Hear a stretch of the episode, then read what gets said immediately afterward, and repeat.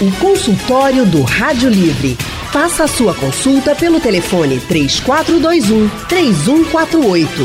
Na internet www.radiojornal.com.br. O consultório do Rádio Livre hoje vai tratar sobre o TDAH, o transtorno de déficit de atenção com hiperatividade. É uma doença, gente, que atinge adultos e crianças. Mas como identificar o TDAH e como lidar com esses sintomas? Para responder a essas e outras perguntas, nós vamos conversar com a pedagoga Natália Ribeiro Alves. Natália é especialista em psicopedagogia clínica institucional e educação inclusiva. Professora Natália Ribeiro Alves, muito boa tarde. Seja bem-vinda ao consultório do Rádio Livre. Boa tarde a todos da Rádio Jornal. É um prazer estar aqui tendo esse bate-papo sobre um assunto tão importante que está tão presente no cotidiano de tanta gente, da, do, no nosso cotidiano que não é tão falado assim. É verdade. E não é só criança não, gente, em idade escolar, por exemplo, que tem TDAH e que é diagnosticado com TDAH. Adultos também. E nós também estamos aqui no consultório de hoje com o médico psiquiatra Júlio César Marques Gouveia de Melo. Doutor Júlio é formado em psiquiatria geral e da infância e adolescência. Boa tarde, doutor Júlio César. Seja muito bem-vindo ao consultório do Rádio Livre. Boa tarde, Anne. Boa tarde, Natália. Boa tarde a todos os ouvintes. Vamos esclarecer algumas dúvidas. Eu estou com uns probleminhas aqui. Se escutarem um som de um bebezinho, talvez possa atrapalhar um pouco. Não atrapalhe, não. Vai ser um prazer ouvir o seu bebezinho, viu? Fique tranquilo, a gente adora criança.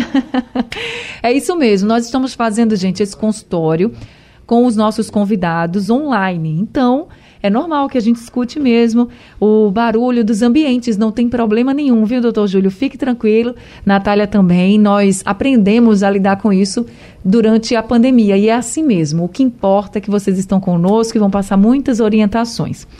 Doutor Júlio, é, segundo a OMS, mais de 2 milhões de brasileiros adultos convivem com o transtorno de déficit de atenção com hiperatividade. Em crianças, a gente também sabe que esse diagnóstico é recorrente. Eu queria que o senhor explicasse para a gente quais são os sintomas assim do TDAH mais frequentes, tanto no adulto quanto na criança. Então, é muito importante começar essa conceituação, né, que a gente precisa entender que o, o déficit de atenção, né, o transtorno déficit de atenção e hiperatividade, é, a gente considera ele como uma dimensão, né, a atenção toda é uma dimensão. A gente é, varia nossa atenção conforme a, as nossas preocupações do dia a dia, as nossas, é, o nosso humor, a, o interesse pelas coisas, a vontade pelas coisas. Então, toda a atenção varia bastante, né, com que, é, é dependendo desses, dessas questões. Então, passa a ser um transtorno quando ele causa um prejuízo na vida acadêmica, na vida profissional, na vida social, é, e quando temos também é, a hiperatividade, né, a gente tem o transtorno de déficit de atenção, pode ser só com a, a, o déficit de atenção ou com a, a, a hiperatividade como predominante. Uhum. Então a gente vai ter uma pessoa que com frequência ela não consegue parar quieta nos ambientes, que era para se estar sentado, como num banco, numa sala de espera, é, se remexe muito na sala de aula, se levanta bastante, interrompe as pessoas quando elas estão falando, quando elas estão conversando, é, muitas vezes não consegue fazer trabalhos que precisem de ter um, um, que é difícil, né, um trabalho mais chato, que demora, um trabalho mais entediante, então tem dificuldade para concretizar esse trabalho ou para dar início também no trabalho um trabalho que precisa de uma organização, é, é mais difícil, causa mais. É, é, demora mais para começar esse trabalho, para terminar. Algumas vezes começa trabalhos, mas para no meio do caminho. Então, são várias, várias questões, né? É, dimensões também desse transtorno, em que a gente está lidando com uma mente que está com dificuldades de organizar, a gente, que a gente chama de controle executivo. Então, são falhas na organização, no planejamento, é, na inibição de coisas que eram para ser inibidas, né, em falas, em atitudes, na impulsividade. é um conjunto de situações, de sintomas, e não só atenção e hiperatividade, é um conjunto de sintomas que caracteriza esse quadro, que vai ser um transtorno quando ele acomete crianças, principalmente, é do neurodesenvolvimento, então vai surgir na infância e é, vai causar um prejuízo na vida escolar, na vida social, é, e possivelmente no futuro, né, quando ele continua, muitas vezes, continua esse transtorno, ele também vai causar prejuízos na vida profissional. Ô, doutor Júlio, esses sintomas todos que o senhor falou, eles são comuns em crianças e adultos ou mais em crianças? Os sintomas, Anne, da hiperatividade, elas, eles tendem a diminuir com a idade. Hum. Então, o prejuízo na atenção, é claro que tem cada caso, né? Tem caso que é apenas a, o prejuízo na atenção, tem caso que é apenas o prejuízo na, na hiperatividade, né, no, na impulsividade, mas tende a diminuir a hiperatividade no futuro, com o tempo. A, o, o indivíduo ele vai permanecendo com prejuízos na atenção, com prejuízos de impulsividade, que é muito frequente, ele ser muito impulsivo, tomar decisões sem muito, eh, sem pensar tanto sabe? Então isso vai causar, pode causar, né, um prejuízo no futuro para esse indivíduo. Na idade adulta, essas questões são muito frequentes.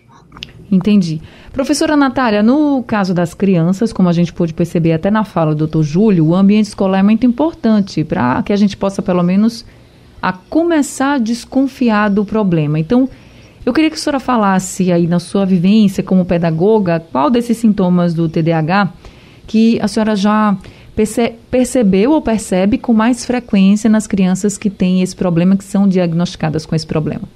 As crianças que estão na escola, a gente percebe que a escola é um ambiente social, então ali uhum. ela está trocando, ela está iniciando a vida social dela. E muitas vezes essas crianças não conseguem ter essa vida social, ela atropela conversas, ela, ela não consegue ficar parada.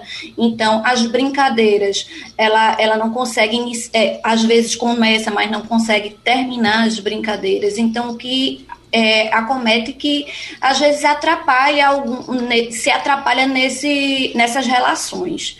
É o que a gente vai no ambiente escolar, a gente começa a perceber isso e ter essas trocas com outros é, profissionais, né? É onde a gente pede, chama a família e pede para que essa família é, faça essa investigação e é, geralmente acomete a ter esse laudo, esse diagnóstico do TDAH, o que não é um, uma dificuldade de aprendizagem, mas causa essa, essa, essa dificuldade de aprendizagem porque a criança que não consegue ter atenção para aprender, que não consegue parar, então é, começa a ter esse prejuízo no pedagógico. E são necessárias algumas mudanças na rotina escolar desse aluno quando ele é diagnosticado com TDAH ou não? É, em sala de aula, a gente precisa utilizar muito uma rotina estabilizada. Um, é, as atividades precisam ser mais curtas, dividir se uma produção textual, que essa produção textual seja é, fragmentada. É, é, utilizar mais a ludicidade. Então, tudo isso é, acomete para que a criança, trazer mais essa criança para a sala de aula, né?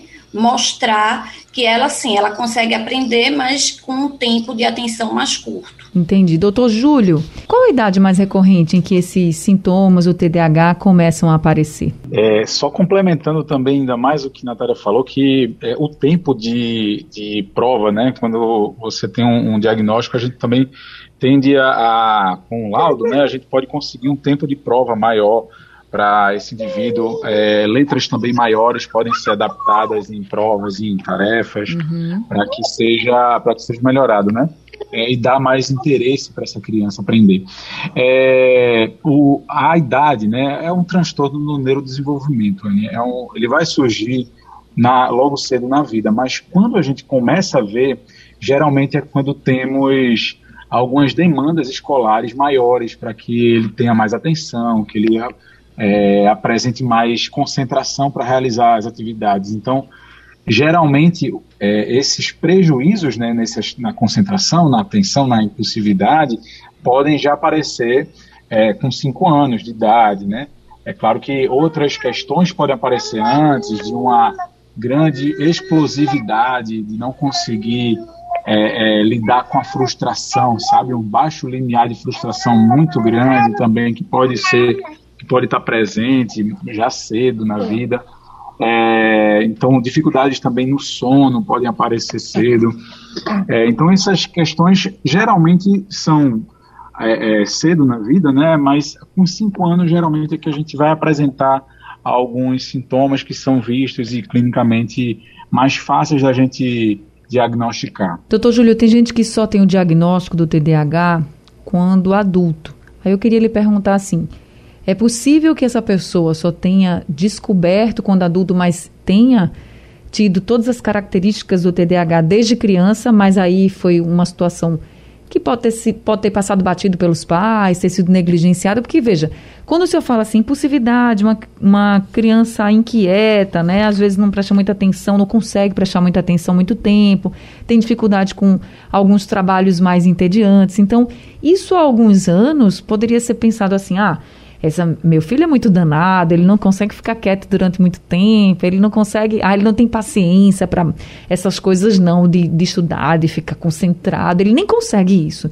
Então, pode ser que a gente hoje tenha adultos que estão sendo diagnosticados com TDAH, mas que, esse, mas que já eram desde criança e que não não foi feito o diagnóstico, assim, pode ter sido, pode ter passado batido pelos pais? Com certeza, Anne. Agora, essa é uma questão muito delicada, porque é, como o TDAH é, é, essa questão de ser dimensional, então é, muita gente pode ficar pensando, será que eu tenho? Será que eu tenho o TDAH? Porque uhum. eu tenho dificuldade na atenção para realizar atividades que são mais tediosas. Geralmente a gente tem, né? A gente fica com mais dificuldade para realizar uhum. algumas atividades mais chatas, é, tem dificuldade na organização. A gente vivendo com mídias, com celular, com, com esses essas questões que já tiram a nossa concentração normalmente, né? Então, é importante ter um cuidado quanto a isso, né? É, todo o transtorno ele vai ser um, um, uma coisa frequente desde o início, né? Lá atrás da vida, não é uma coisa que vai surgir após os 20 anos. Então, é, a gente vai ter toda uma história clínica que bate com esse tipo de transtorno. Mas sim, como você estava falando, né, que é, lá atrás não existia essa, esse conceito tão bem estabelecido do TDAH. É, uma, é um transtorno de pouco tempo para cá, né? De, da década de 80, que a gente tem um pouco mais de conhecimento dos sintomas. Então, é, sim, a gente vê hoje bastante é, paciente, vê um consultório adulto, que depois de muito tempo, que foi vendo as características e foi é, né, depois, acontece que o indivíduo ele também vai fazendo seus mecanismos de defesa, vai conseguindo se organizar é, com a vida e vai diminuindo um pouco o seu, seu prejuízo. Então, algumas vezes ele consegue resolver alguns problemas, alguns prejuízos, mas outros ainda ficam por ali. E isso vai passando batido, né? Depois de muito tempo, que aí você vai vendo toda a história, vai pegando toda a história da infância, da adolescência, é, e ainda os prejuízos que ainda persistem na vida adulta, a gente vai ver que existe realmente um quadro aí e que precisa de um tratamento. Né? Mas é isso, muito importante também a gente deixar essa questão de ter cuidado, né, de que não é todo prejuízo na atenção que vai ser um TDAH. É, gente, nem todo mundo que é distraído ou inquieto tem TDAH, então a gente precisa realmente ter isso bem estabelecido na nossa cabeça. Mas se você desconfia, vai no especialista que ele pode fazer esse diagnóstico certinho, que você tenha ou não o problema. Nós estamos conversando com a pedagoga Natália Ribeiro Alves e também com o médico psiquiatra Dr. Júlio César. Doutor Júlio, quando você tem o diagnóstico de TDAH assim, para uma criança, como é a reação normalmente dos pais? Eles aceitam bem ou não? É, depende. Geralmente, um diagnóstico é, não é bem-vindo, né? Um diagnóstico médico não é bem-vindo, né? Mas se esse pai estiver muito angustiado com os prejuízos que essa criança está tendo e tentando buscar qual é a causa desse prejuízo, muitas vezes fica sendo bem-vindo, né? Fica sendo uhum. uma coisa que ele já, ainda bem, então realmente é uma suspeita de que eu tinha e estava certo nessa suspeita, né? Mas acredito que na, no geral, na maioria das pessoas, é, é um, uma situação de que a gente tenta passar, né? De que é, existem esses prejuízos, é um quadro que é, não tem cura, né? O transtorno não tem cura, ele pode diminuindo os prejuízos e quanto mais terapia, quanto mais psicopedagogo, quanto mais profissional envolvido nessa, nesses prejuízos menores eles vão ser no futuro. E é, então, quanto mais cedo o tratamento a gente pode buscar, mais vai ter mais respostas, né?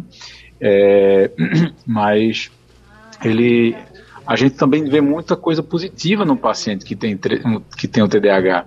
Né? Então, isso também é importante ser reforçado, porque traz a, uma questão né, de que cada um tem seu, seu lado positivo e negativo, e esse quadro tem seu lado positivo também de ser muito criativo. O paciente que tem TDAH ele tem uma, uma predileção até por atividades mais criativas. Né?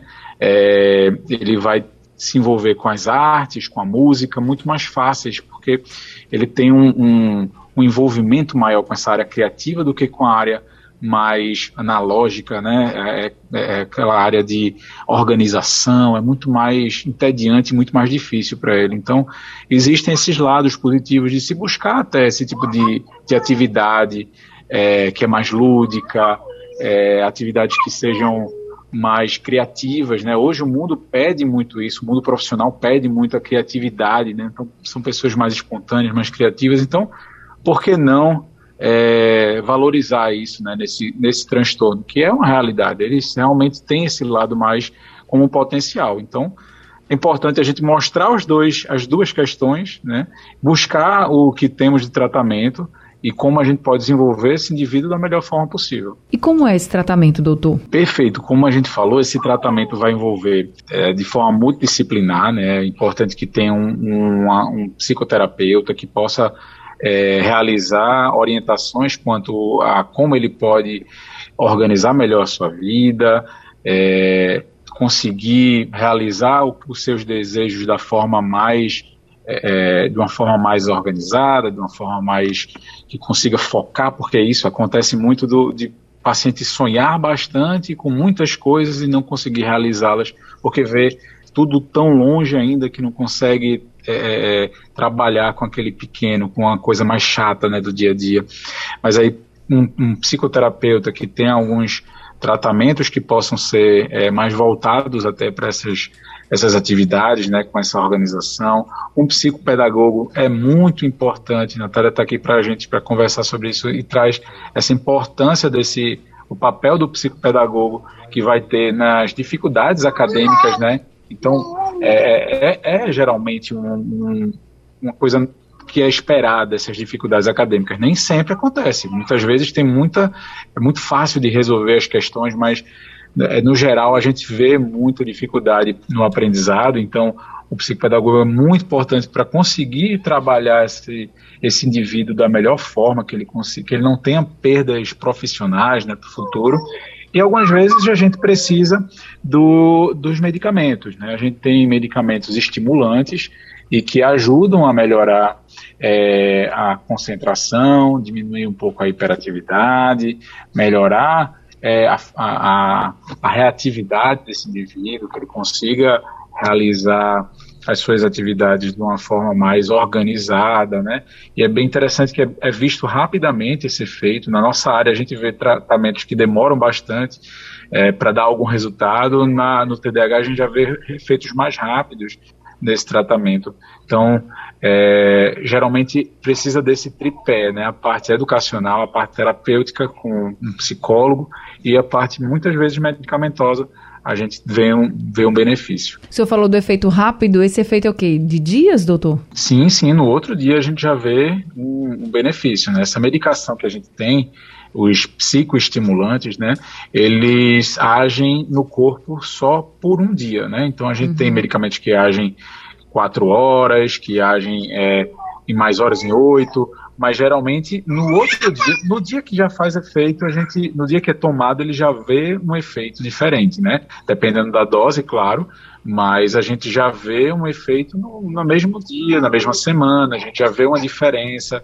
assim como nos efeitos colaterais. Então é importante estar presente, estar próximo do médico nessas nessa modificação de medicação. Natália, você como psicopedagoga lida também muito com os pais, né, com os alunos, tendo diagnóstico do TDAH e começando esse tratamento, queria que você falasse um pouquinho da sua experiência, assim, como é que os alunos reagem logo ao tratamento e os pais também, porque eles têm um papel muito importante, né, fundamental nesse tratamento também. É, os pais eles, é, a princípio, eles ficam relutando, principalmente em relação à medicação né? Eles tentam todas as terapias, o que é o correto, né? Primeiro começar com as terapias, com a fonoaudióloga para investir nessa linguagem, nessa comunicação, no psicopedagogo para trabalhar essas funções executivas, mas tem crianças, tem casos que sim precisa ir para medicação, o que é o último caso, o que realmente, no contexto escolar, quando essa criança precisa de medicação,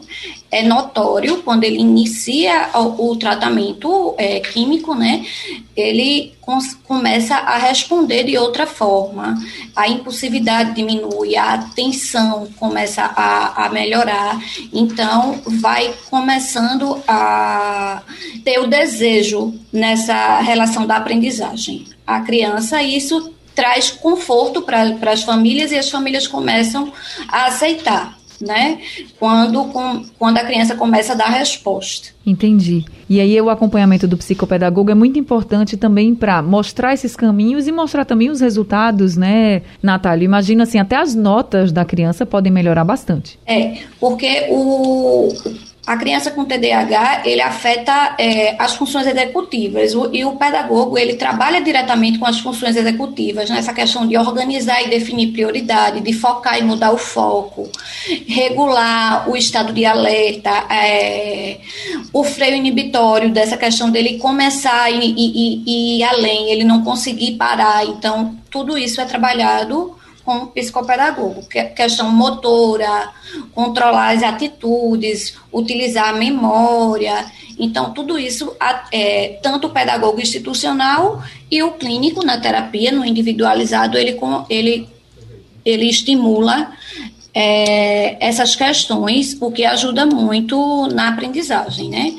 Entendi. Agora, precisa de um acompanhamento, por exemplo, do psicopedagogo é, mais intenso, Natália? Ou você, por exemplo, você como psicopedagoga que tem essa vivência, você vai observando mais de longe e só quando precisa de algumas intervenções é que você chega? Veja, eu atendo nos dois contextos. Eu atendo na escola, eu observo e aí eu entro em contato com a família, a, é, converso com a equipe para saber qual vai ser é, as mediações que vai ser feita na escola. Uhum. Mas de antemão, as primeiras, no com o texto escolar, a gente trabalha com antecipação, a gente pede para os professores antecipar conteúdo. Se for um texto, antecipa esse texto para que a criança leia em casa. É, uma interpretação textual mais fragmentada. É, a impressão que seja que ele, quando for fazer uma leitura, que seja só no frente, que não tenha o verso, que ele não precise estar virando para procurar algum, algum elemento na, no texto é, trazer a ludicidade, é, estipular essa rotina. Tudo isso é muito importante no contexto escolar para a criança com TDAH. E na, na questão clínica, a gente trabalha é, essa, essa atenção, o, geralmente as crianças com TDAH têm, têm uma baixa autoestima, a gente tenta é, elevar essa autoestima, trazendo, mostrando que a criança consegue, trazendo atividades para que ela consiga e que mostre a ela, tá vendo que você consegue, então essa autoestima precisa também ser trabalhada. Entendi. E aí falando em criança, em idade escolar, eu estou aqui com o Anderson pelo WhatsApp, ele é de Ouro Preto Olinda, e ele diz, doutor Júlio, que o filho foi diagnosticado com TDAH, e que ele toma uma medicação. Aí ele pergunta para o senhor, ele diz que o filho tem 11 anos de idade. Ele pergunta para o senhor se quanto tempo ele vai ficar tomando medicação e se, por exemplo, ele vai precisar tomar a vida toda. É, então, Anderson, é isso? Isso. É, para Anderson, realmente, é, nós temos a medicação, não tem um tempo bem estabelecido até quando tem que se tomar, né?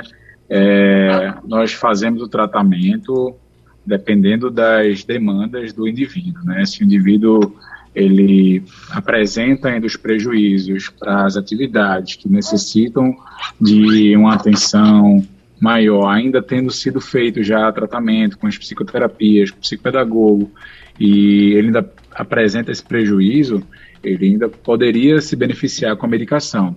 Mas muitas vezes, como a gente estava falando, de trabalhos que são mais criativos, é, como o de ator, o de músico, o ah, a gente teve um probleminha aqui com a essa conexão. A medicação muitas agora. vezes ela diminui um pouco essa criatividade. Então, qual é o benefício, né, que a gente vai ter? Ele, o, o indivíduo, ele se ele está conseguindo realizar uh, as atividades, né, as atividades sociais dele, ele consegue se relacionar bem, mas atividade profissional, né, ele não necessita realmente dessa atenção e pelo contrário, ele pode ser pode ter um fluxo mais desorganizado de ideias, ele pode trabalhar até com essa, essa criatividade e impulsividade, então não tem, não tem para que está é, tá sendo feita uma medicação, né? Então, depende muito da demanda, né, Anderson, que a gente vai é, avaliar, né, qual é a, o prejuízo e para que a gente está precisando ainda dessa medicação. Muitas vezes precisa de outras, porque ah, não só esse transtorno, muitas vezes o transtorno vem comórbido com outros, né, ansiedade, depressão, então é, pode-se precisar de outros tipos de medicação, outras coisas que precisam ser organizadas, não só o TDAH em si. Agora, doutor Júlio, quando o senhor fala agora dos outros transtornos que podem vir, necessariamente uma pessoa, seja ela criança ou adulto, é, ou até mesmo adolescente com TDAH, ela necessariamente vai ter outros transtornos ou pode ser que tenha? Não, não, pode ser que tenha, né? Ele tem é, chance de ter algumas outras comorbidades, né? Ah, os transtornos de humor e de ansiedade, como a Natália estava falando, né? Essa autoestima é muito prejudicada no TDAH, a gente se preocupa muito com isso, né? É um, um indivíduo que ele passa é, desde cedo sendo taxado de vários rótulos e que começam a, a, a enfatizar, né? Um, algum pensamento que ele tenha sobre ele e que coloque ele mais para baixo. Então, muitas vezes desenvolve transtornos depressivos na idade já adolescente, é, né?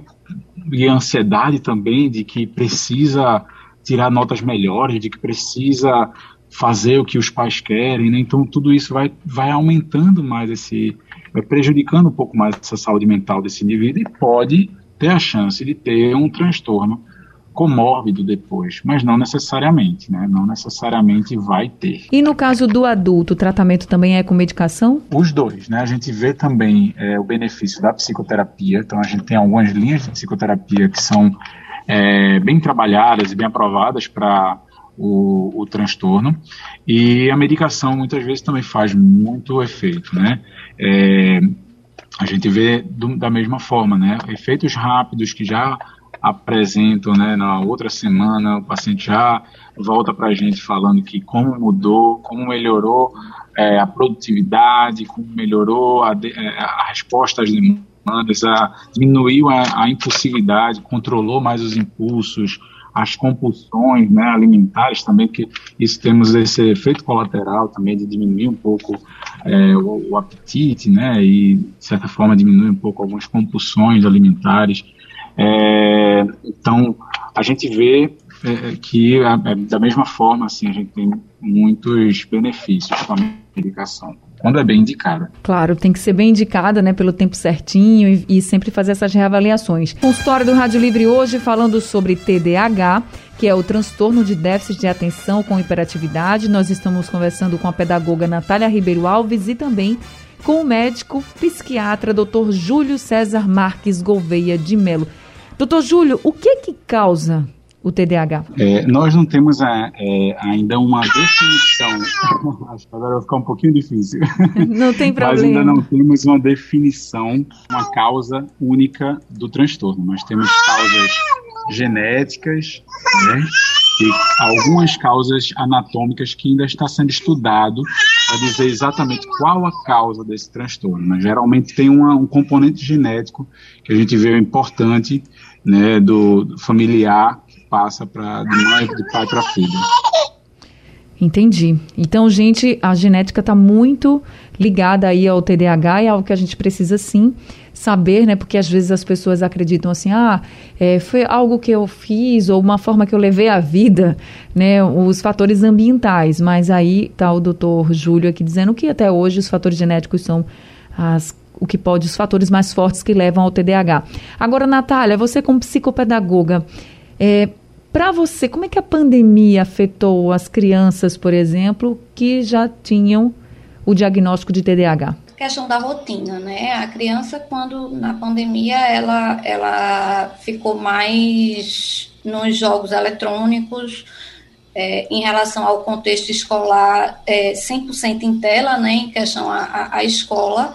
Então, quando eles voltaram para o presencial, sentimos sim essa dificuldade, até porque o professor é, é, no remoto foi muito complicado, porque a criança passa quatro horas e meia, cinco horas na escola, e no remoto não era assim. Então, tinha, a gente teve é, dificuldade na sistematização de conteúdos, o que quando a criança chegou, ela chegou mais desorganizada, essa impulsividade, por conta que mexeu com essa rotina dela e com, com questão desse é, do contexto escolar em si, né, é uma novidade, é um novo normal, né, que ela agora vai ter que usar máscara, que não vai poder fazer algumas coisas que antes podiam, logo quando voltamos da pandemia. Agora já estamos tendo algumas possibilidades que antes não podia, mas no início foi bem complicado para eles, sim.